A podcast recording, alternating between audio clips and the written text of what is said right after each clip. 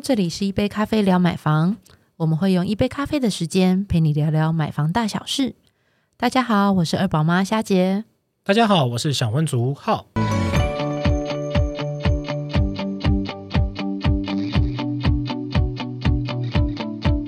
最近啊，我身边的同学朋友啊，都已经开始看房子了，然后都看预售屋。嗯，那我不免俗的呢，因为身为所谓房产界的 的其中之一，所以我也嗯被带去一起去看，提供一些意见。哦，你现在也是要带出场了。对我现在也被带出场这样，然后我就想说，哎、看预售屋，哎，好新奇哦。然后我就带嗯跟着他们去看这样。那我最近去看了那个三重左岸右岸嘛，我是嗯看的那个靠行政宫那边，那个应该是算左岸吧。嗯，对，那边的房价我看了，就是觉得让我为之一惊啊！那个三房的格局竟然要七字头，是七字头、七哦，字头呃，六十九万左右啊等一平六十九万、是啊，七字头，不是台北市的平均房价吗？不是不是不是，真的真的没听错。我说我说，所以呃，哦，平均房价，它超越平均它它已经超越北市的平均房价了欸。嗯，它已经准备要超越它了。现在买房子怎么那么昂贵？现在大家都变成说，可能你看房子，你的一开始的起步都还是先从新建跟预售屋啦。嗯那预售屋可能大家觉得说你在付款方向上，呃，你的准备不用像新建案这么需要一个大量的资金，所以还是倾向从预售屋去看。嗯而且你看预售屋那样品多美啊，都帮你 settle 好了，有没有？嗯你直接走进去，然后说，哎，美轮美奂啊，家具啊，格局啊，你那个想象就直接在你现场。嗯跟新建案不一样，新建案你可能就是一个空屋，虽然说新建案也有广告户啦，嗯，可是其实相对起来，你会觉得，哎，预售好像稍微比较亲近一点。其实我觉得像像因为我弟也是买预售屋，嗯那他当初选择预售屋的原因其实是就是卡在头期款，啊，对，那他其实已经有一笔资金了。嗯然后呢，当初他因为他现在还住在家里，嗯然后他后来我就跟他讨论，然后我就想说，他的头期款其实不足以买中古屋的头期。比如说，你就这样讲好了。我们一般其实我们之前不是在做比较的时候，嗯我们常会说，你至少要准备两百到两百五十万，对啊，那才能够是买大概是千万左右的千万左右了。左右的房子。嗯对，那但是如果假设你不到两百万，你手上只有一百万的时候，那其实你就可以选择去找预售屋。嗯好，那预售屋的话，因为其实像比如说，因为通常预售屋它可能是就是分期缴付的概念，嗯所以你最后还是要存到那笔钱呐、就是你的头期，假设它最后呃付到头期款也是两百万或是两百五十万好了，但是至少你在初次第一次付的时候，你可能不用一次付到两百五，嗯。你可能只需要付到，比如说，呃，有些我看到像像最近有个案子啊，它其实呃就是会推出优惠方案哦、比如说他完工还有三四年哦，这个拖比较久哦，最近，但但是他说定金交定交屋定金只要七十八万，哦这么便宜，所以其实你看啊，如果假设你手上有一百万的资金，那你就可以选择像这种预售屋，嗯，然后呢，你这样你是不是手边还留一笔钱？对，那你就可以这一笔钱再做转投资，嗯。好、然后当然还是还是需要靠努力的去存钱啦。好，那也可以靠靠投资的方式，那在这三四年之间，把剩余的大概一百二十二万左右好了，嗯好，大概一百二三十万，那那你就还可以趁在这四年之间把这一百二十万补起来，嗯好，甚至其实应该要再多啦，因为到时候可能。呃，你交屋的时候，你可能还需要装潢啦，对，好，或者是你可能还要买家具啦，所以到时候你还可以多余的有在至少三到四年的期间，把其他的款项准备起来。嗯，更不要说还有一些呃什么管理费啊、规费、税费这些东西，对对对对对对对，对，也是要考量进去。嗯。然后现在其实我觉得买预售屋来讲，其实已经比以前来的安全，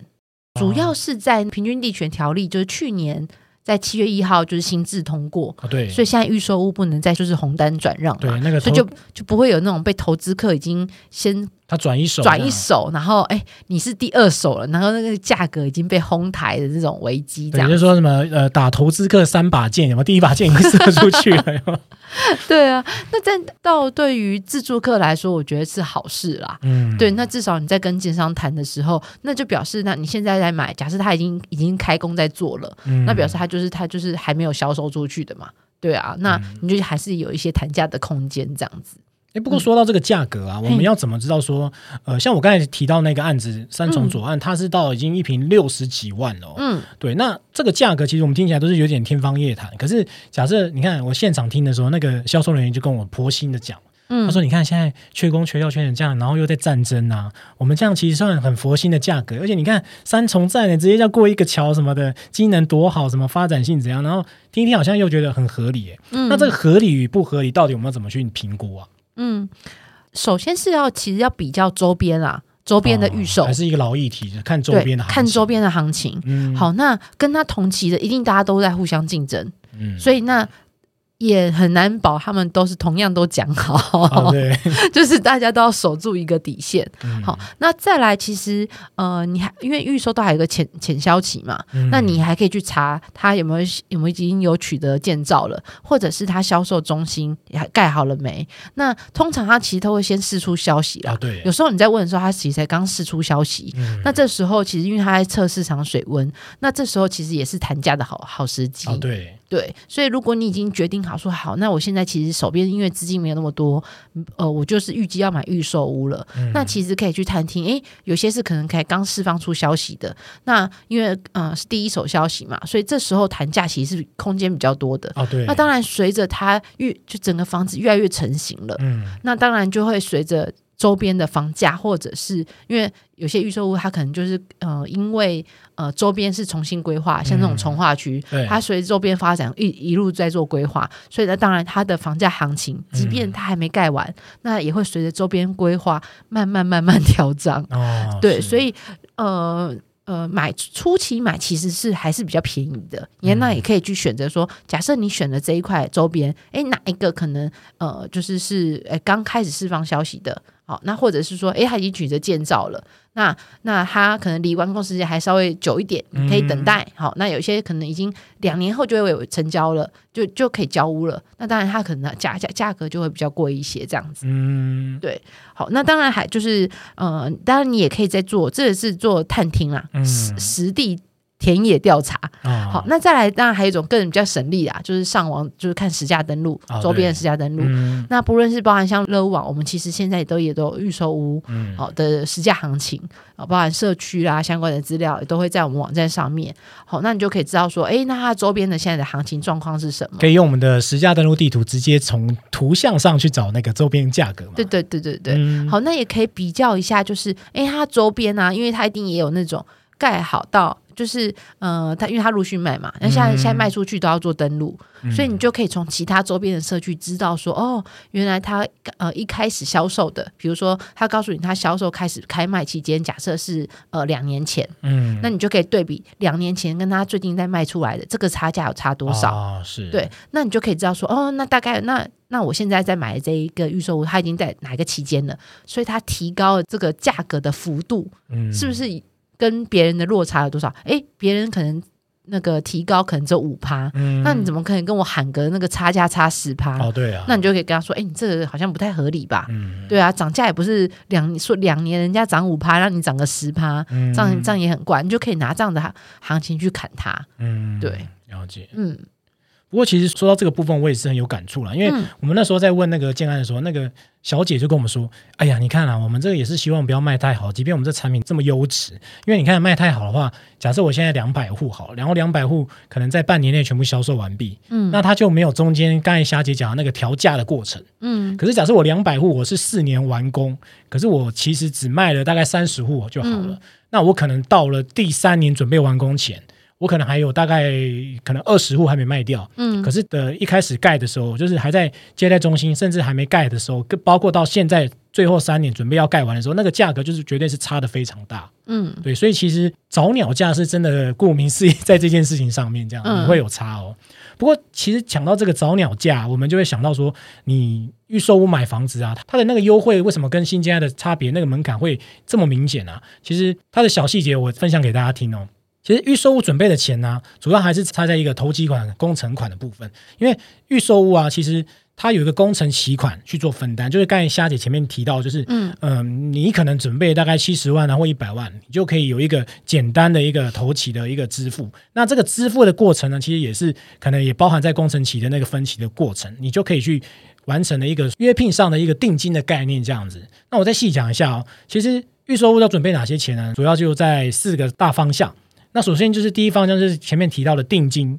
那定金部分呢，也包含签约金跟开工款这些啦。就是一开始说啊，我觉得这间房子好像不错，这一户我觉得可以，那你就先付个定金。那定金付了呢，你就可能就开始去看一些合约的内容，OK 了，那就是签约金跟开工款这样子。嗯那前面提到那个分期比较长的部分，就是所谓的工程期款。嗯那有些厂商他可能会呃分批去缴纳。那前面提到的签约金跟工程期款，这些大概都会是在房屋总价大概约是二十趴左右。嗯对，那剩下八十趴其实就跟新建案或我们买中古屋一样，就是由银行的贷款去支付。就就是到最后交屋的时候，因为他们哦，一般建商也会跟银行做合作嘛，嗯，对，那他就会通常谈的利率都也还不错啦。嗯。然后呃呃，大家比如说买中古屋最担心的是那贷款成数多少。嗯，那其实像像预售屋的这种部分的话，其实因为银行都会呃，建商会跟银行谈好那个贷款的成数，嗯。对，所以因为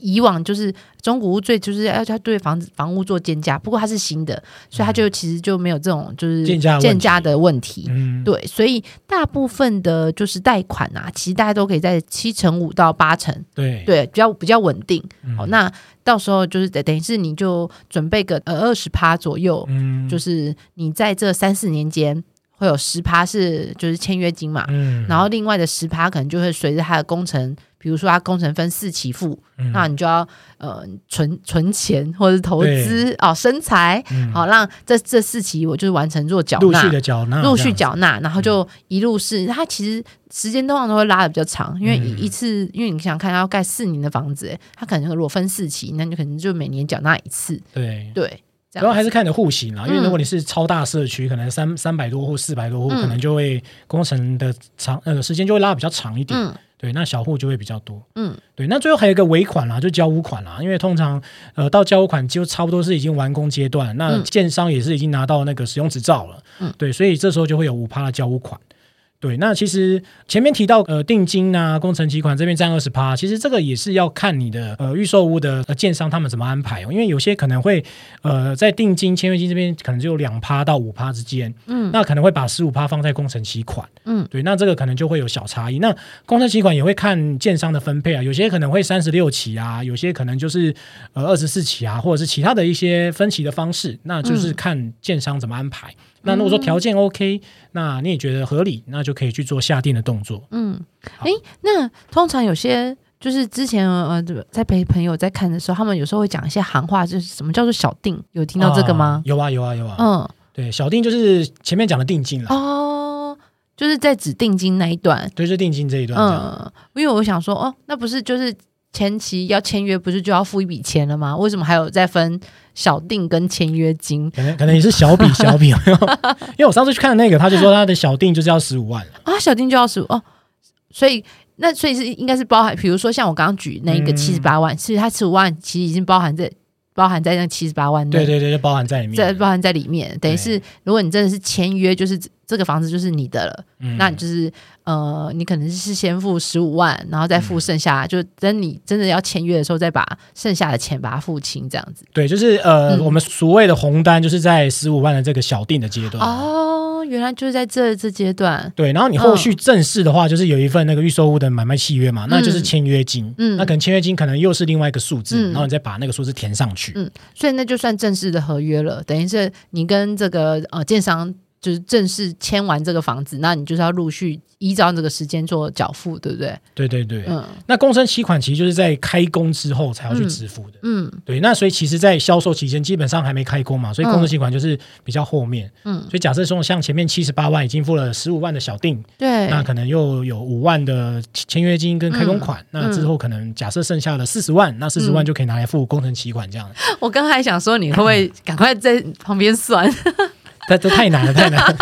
对，那我们这以上只是一个举例啦，那实际状况还是要看各个建商啦。嗯接着我再在讲那个预售屋的买屋流程有哪些哦。那嗯其实坊间提供了很多不同的很细的步骤啦。嗯那我这边就是约略大概讲个五大步骤给大家听。那等一下嗯虾姐会一起分享哦。嗯，好好，对，那首先就是看屋下定的部分。那其实前面有提到嘛，其实你要买房子，一定是先做区域的一些功课嘛。那既然是预售屋啊，通常它都会落在比较新兴的一些文化区上。嗯，对，因为预售屋你要看到是预售，然后又是。不错的一个大社区建案，它很少会在老城区啦，譬如说像台北市的市中心，像什么中山区这些，嗯因为它毕竟已经是已开发很久的一个市中心，所以它要一个很大的腹地去做一个大规模的社区规划，其实是很难的。所以嗯通常买预售屋通常都会集中在一些从化区、一些新兴的一些蛋白区这样子。对，那你去找这些功课呢，你可以先去看这附近的生活机能啊。符不符合你的条件？那你看也不要只看一个建商，你可能两三个建商都看这样子。嗯那去整理这些资料之后呢，然后你就直接去看你的需求跟价格。那通常呢，这种预售屋很微妙，就是它不会在网站上写价格。嗯，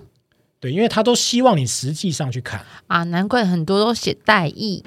对，对对要不然就是直接告诉你说，哎，它是哪个环境什么的，嗯但他不会告诉你一瓶多少钱。嗯对，通常写一瓶多少钱，那个应该都快准备卖完了啦。嗯对，所以他都会鼓励你去现场看。可是没关系啊，反正我们就先网上先把那个从化区几个你觉得不错的建案，比如说你呃可能是某某知名建商，那、嗯比如说国泰啊什么，然后觉得哦好像不错，你就可以先锁定起来。嗯对，或者是口碑上大家都推荐，那你就先锁定这几个品牌。嗯那就到现场，呃，预售屋的现场去看。嗯对那前面收完、收集完资讯，接下来就是去比较不同的建案啦、因为我们还是会建议说，大家直接到销售中心去看嘛，包括你可以问到平数啊，然后付款条件啊，以及社区实际上平面图啊，跟那些建材材料这些去现场看。那你去看了之后，你就可以比较说相关资讯了。对，那假设说你在某一个月你看完了大概四间同一个从化区的案子之后，接下来你就会回去可能跟家人在讨论，他们说，哎、哪一个建案你觉得 OK 什么的？那如果觉得没问题的话呢，接下来你就可以去付一个定金，就是前面提到的小定的部分，嗯。就先哎，我先 booking 起来，嗯。我、呃我想要这一户的那个房子，这样，那他就会给你一个我们所谓的红单，嗯。对，那有红单之后就可以有一个依据，你之后可以去做一些呃买卖的契约这样子。嗯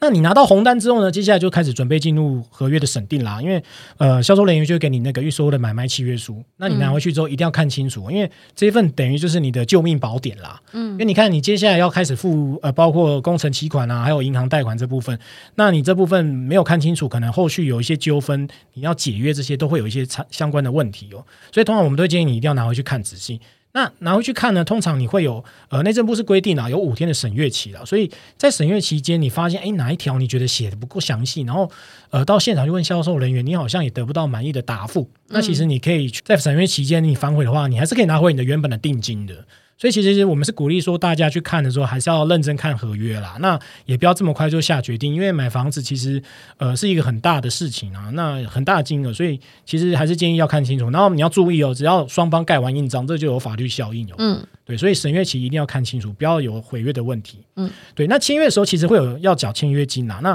前面提到小定嘛，那接下来你在买卖契约确定 OK 了，这时候就会再多付一个签约金跟开工款。那这个其实呃这三个金额啊，前面包括小定、签约金、开工款这三个金额，其实就是所谓的预售物的头期款。嗯，对。那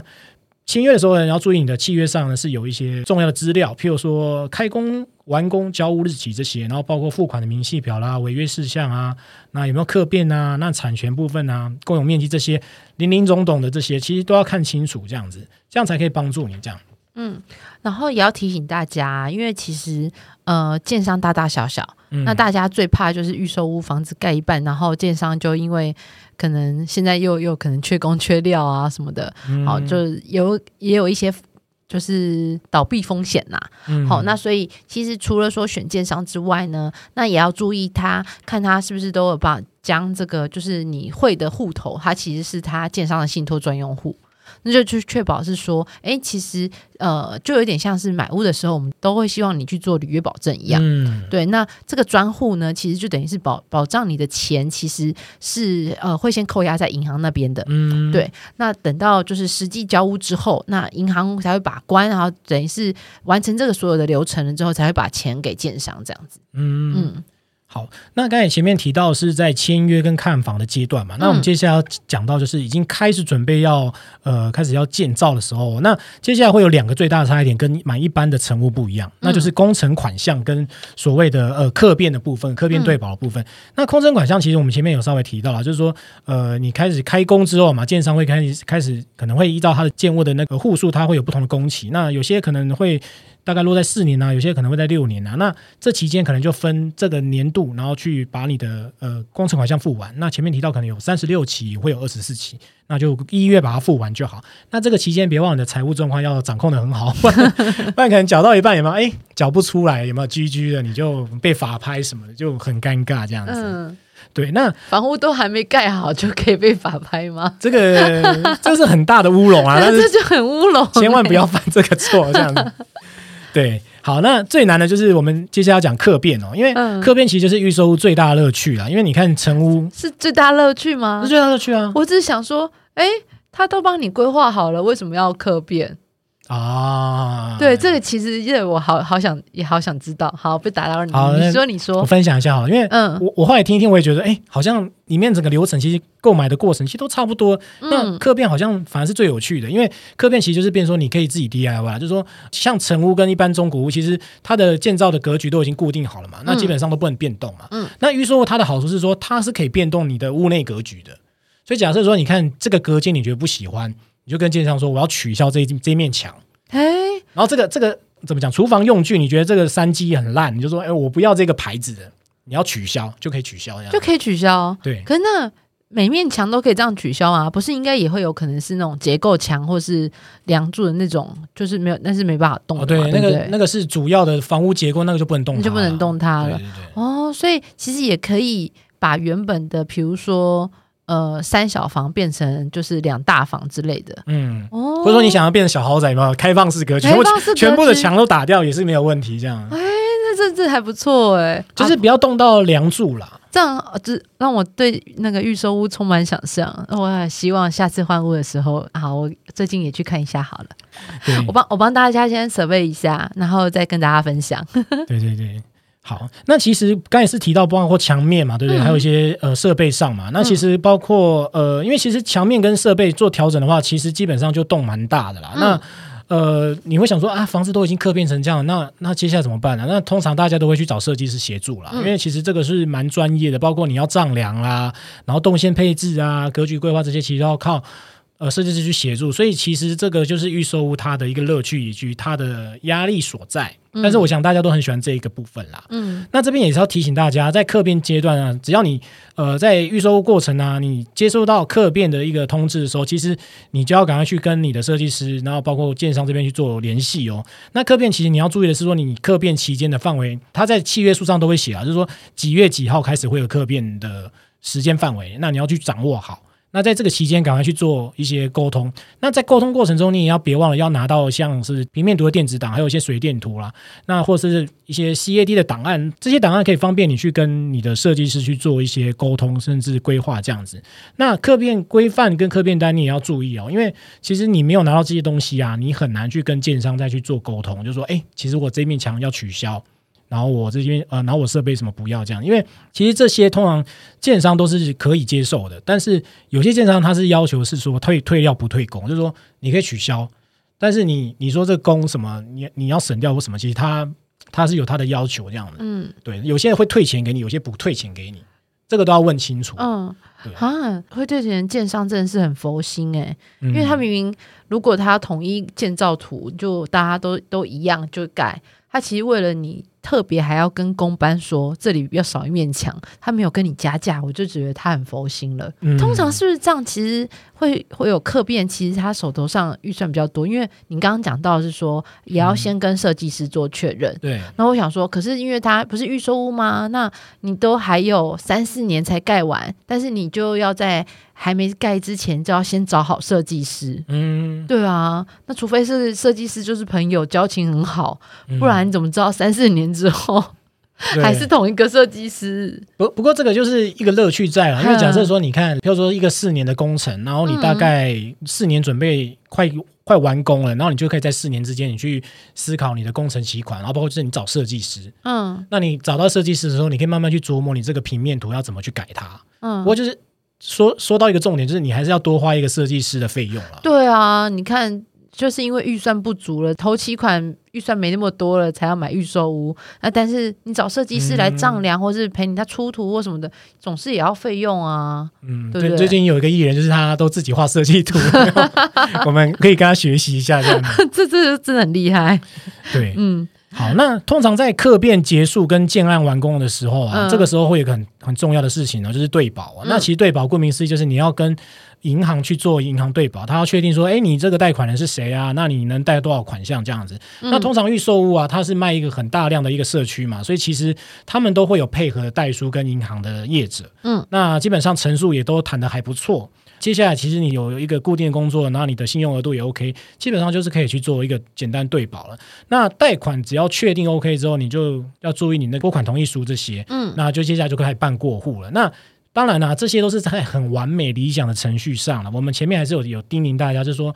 呃，履约保证到底 O 不 OK，这个也要嗯先把关好，要不然你前面没有履约保证，你后面再对保，好像也是有点瞎忙的感觉。那那其实啊，最后环节就会是就是呃验屋交屋的部分嘛。嗯好，那刚刚其实讲到最以前最常讲就是中古屋会有地震式的部分。哦，对，那其实像预售屋要到最后盖好房子要做交屋的时候，其实也会有经过这样一趟流程。啊，对，所以相关的像比如说完税啦，然后就是会有像相关那些登记的费用，其实也会有建商指定的代书协助你完成这个整个过户。只是当然以前他的过户是那个假那个人对人，现在是哦公司对人，哦建商对对人。对 对对对对对对，好，还是会经过这一段历程。那我觉得最后其实最重要的其实是验屋。嗯，好那验屋的话，其实因为呃，他一开始都出那个图给你，嗯所以你因为你是买预售屋，你什么都还没有看好，那你就只能凭那张图它它签约里面的附图来知道说你室内的一些尺寸或者什么规格，嗯。但是它真的有照格他当初给你的图来盖吗？哦对，这时候就是要确认嘛。嗯那自己确认，其实我我其实还会建议这笔呃验屋公司的钱不能省。哦哦，因为其实呃他们是专业的，那他们其实就会有一些，因为像现在这样预售屋，其实验屋大概在一两万吧，嗯大家可以上网找一下，因为、呃大品牌、小品牌还是会有不一样的价格，嗯哦，所以大概其实你还是可以多留个一到两万的这个验屋的费用，嗯请专业的人来帮你验。对，那因为你真的是要验好之后确认好那些，比如说，哎，它因为通常还是会有一个，比如说，呃，预保留的呃爬树比例啦，嗯。就是难免有时候那个墙原本告诉你可能呃宽十公分，我现在随便讲的啊，啊宽十公分，啊，结果他多盖了一公分，那这种可能他会都会跟你在合约里面都跟你说，这是在容许范围内的误差值。嗯。好，那那其实你把这些的资讯给业务公司，他们他们其实大概看验屋太多经验了，嗯所以大家也都知道哪些是在误差值范围内。嗯哦，那那就会帮你把相关的一些，像比如说水电啦，然后渗漏水啦，然后甚至像比如说瓷砖墙面，甚至平、水平测试，嗯对你不要自己想说，那我就拿一个那个什么水平仪那边测试，哦要测到什么时候？不知道什么时候。对对，所以请让专业的来吧。嗯哦，那因为上次才陪朋友，就是哎，就是呃，他也好奇，他找了业务公司，然后我就陪他在旁边看业务公司，嗯。然后觉得哇，那个专业的机器拿出来果真都不一样哎、哦因为你一般想象的，像像我当初没有找业务公司，嗯。那就完全自己去，因为也因为我们是中古屋嘛，嗯。然后就想说啊，我之前都已经在相关就遵照那个我们的好朋友副呃副经理，我们已经交代我们的以前一些验屋的一些流程都照做了，嗯。应该没有问题。然后没想到验屋公司拿出来的器具，哦，那可能那那个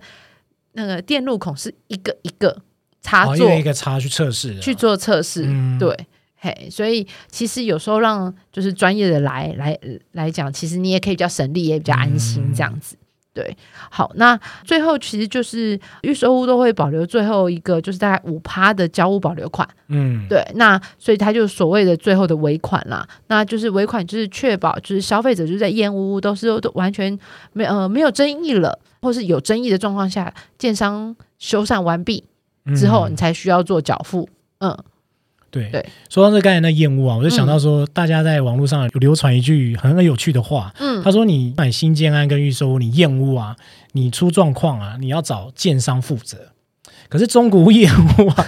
出状况，你要找屋主负责，那嗯其实那个差异就会出现了。嗯，对，虽然说你买中古屋的话，房仲会帮我们做第二层把关嘛，对，但是基本上房仲也是人，他也会有他顾及不暇的地方。嗯，对，所以其实呃，尤其屋主没告诉他的时候，对，对你看那种刻意隐瞒的，就你就觉得防也是防不了。嗯对，所以其实我觉得验屋是有它的需求啊。那当然，预售屋跟呃中古屋的验法，它一定会有不同的差异，嗯但是还是鼓励说大家不要怕麻烦，还是嗯验屋一下这样子。哦，我之前因为就帮陪我朋友去找业务公司嘛，嗯现在业务公司它其实在网络上面也会特别写，嗯，呃，他们检验新建案是哪些流程，啊检验中古屋是哪些流程，嗯。其实流程不一样哦，嗯。所以费用也不太一样。我觉得反倒是这样写出来的这这种呃呃验屋公司，嗯。其实就还蛮值得信任的，嗯。就表示说他知道新建案跟中古屋的哪些验的细节会不一样。嗯对，对对，那大家这都可以大家上网去做评比做参考这样子，嗯对因为在这边没有接到业配啦，所以就没有办法告诉大家。嗯欢迎欢迎来跟我们业配一下。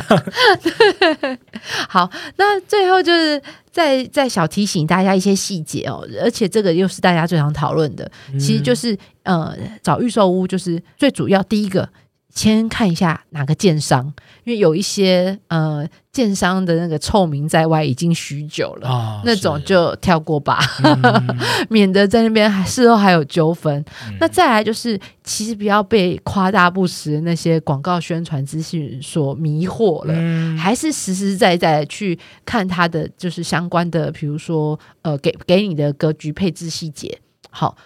即便他告诉你就是那个三房小豪宅啊，嗯干嘛的，可是你你对细节的时候，你可能觉得诶，每一房诶，我嗯。因为真的，你拿到格局图的时候，你才会知道，原来三那个三房小豪宅，嗯。那个每个房它那个有些房间是只能放单人床的，哦对啊。它，是不能放双人床的哦。嗯。然后或者是他真的要看格局，就会发现哦，原来他这样子在床跟衣橱嗯中间其实没有走到的。啊哦，所以它其实上面是垫高的，它其实所以你打开是其实是衣橱的门打开，其实在那个门是在那个床那边，啊他把那个有点像是以前我们那种拿来做那种、呃书房那种室啊的平数拿来做房间，啊然后告硬挤出第三房，类似的加一房，嘿，类似对对，类似但是多了墙壁就是变成，好像是一所以个房间，不要被那种浮夸的广告所洗脑，就是还是要认真看格局图。嗯。对然后呢，其实大家要知道哦，样品屋呃嗯跟你实际的一定会有很大的落差。对对，那当然，如果你是看到是那种呃盖到一半的，嗯它有些是食品屋。嗯哦，就是它真的是已经找，就是其中某一间它是已经先完工，嗯然后把它也装潢起来的，嗯那种格局反倒是可以比较能够相信的。嗯好、因为它它基本上跟它相同，呃，比如说相同位置，比如说嗯买在它楼上的、那那种跟它的格局配置大致上是其实是差不多的。嗯对对对。嘿，那、当然有时候有些食品屋啊，也因为它整个都装潢好了嘛，所以它也有些是那种最后可能建商会说哦哦一卡皮箱入住，对对对，那也可以选这种促销一下，促销一下。对，那那当然，他当初是呃多少，就是那个装潢费用，可能就看啦。嗯装潢如果你有喜欢，然后你想省麻烦，因为毕竟找人来装潢，虽然有可能你会觉得，哎，他会不会装潢其实没那么没那么贵，但是。嗯他他多算我五十万，但他会不会算贵了？但是有时候其实你要算一下，假设你的他的装潢是你喜欢的，嗯再来，其实帮你节省了你的需要装潢的时间点，嗯因为你要找设计师，要公班，要配合公办时间，对那你可能就要考虑到你可能还要完成之后，可能两三个月之后才能入住。嗯但是你又又希望你买房子就希望提早能够搬进去的话，嗯那或许这这就是钱跟时间的考量，自行权衡。对对，因为呃，之前有朋友就问我，我到底该不该选这个？我就说，时间跟钱哪一个是你现在最重要的？后来他说他想要赶快搬搬进去，我说那装潢你又喜欢，那即即便你自己找的设计师会便宜一点，那我觉得那没有差太多，嗯。就不要太计较。嗯。他也觉得诶这样好了，也不错了，就住进去了。所以他现在也觉得诶这样很省钱，嗯。人家说省麻烦。他说：“我不用跟设计师对，因为他真的是很怕校对这种事情。哦对啊，对，要看图样啊，看图样啊什么么，然后所以他就后来就也就很阿萨里就跟经商说，好啊，那你这个食品屋最后就卖我，的，对，嗯遇到好买家，有有 爽快答应。爽快答应这样子，对对对。好，那再来就是建商其实都会跟你讲说他的建材跟保固。那我觉得这个这个就回过头来，其实跟第一条一样，跟建商信誉有关。啊，所以其实好的信誉的建商，其实他提出来开出来的建材跟保固的相关条件啊，基本上都不会有太大的落差。嗯那你也可以去评价说，他其实其他的建案，因为有些建商可能不是不是盖第一间了啦，嗯所以你就可以去看他其他的建案用的建材跟它的保固年限，跟你现在该看的这一个有没有太大的落差。那如果说不要拿那种呃平价房跟豪宅房来比，要拿 拿一样规格的要拿同等级啊，同等级的来做比较。嗯那如果没有落差，那其实大大致上其实就不不用太担心这样子。嗯，好啊。那这一集我们其实讲了很多预售屋的一个妹妹嘎嘎哦。那嗯前提还是给大家几个重点啊，因为像刚前面提到，就是建商信誉很重要啦。那第二点就是说，你的呃合约要看清楚啦。那包括就是说，你可能在看销售的时候，那些广告的宣传单你也要留着，因为假设万一他完工之后跟你的实际状况不符合的话，你可能还可以利用尾款那五趴去请建商去做调整跟修正你。要跟他说广告不实啊，广告不实啊，我们就可以抓住你的小辫子，